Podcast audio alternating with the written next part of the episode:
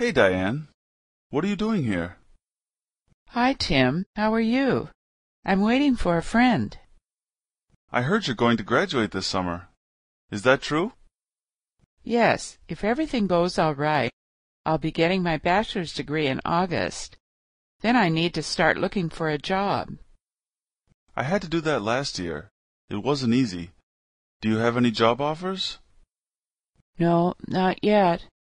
I sent out a lot of resumes, but I didn't receive many responses. It's pretty hard to find a job right now. What's your major? Psychology. That was my major when I started college, but I switched to engineering after the first year. I think it's easier for engineers to find a job.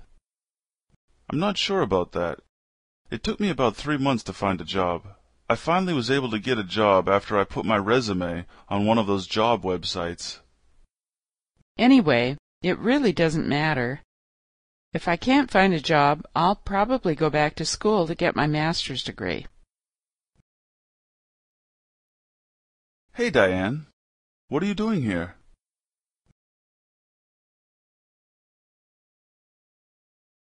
I heard you're going to graduate this summer. Is that true?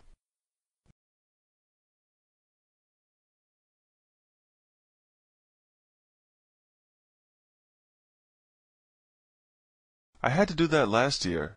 It wasn't easy. Do you have any job offers?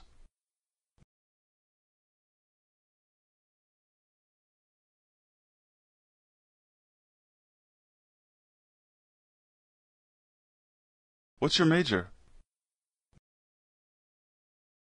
That was my major when I started college, but I switched to engineering after the first year.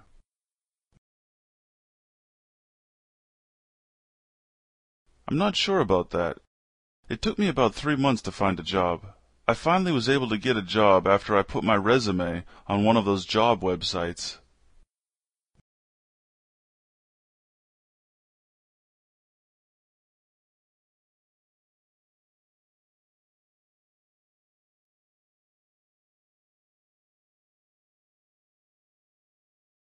Hi, Tim. How are you? I'm waiting for a friend.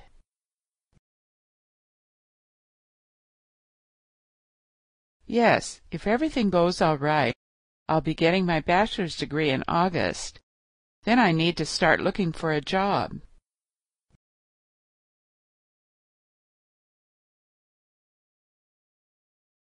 No, not yet. I sent out a lot of resumes, but I didn't receive many responses. It's pretty hard to find a job right now. Psychology.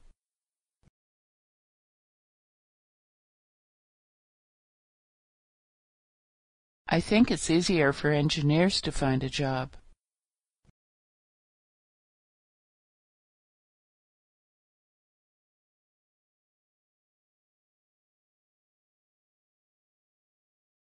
Anyway, it really doesn't matter.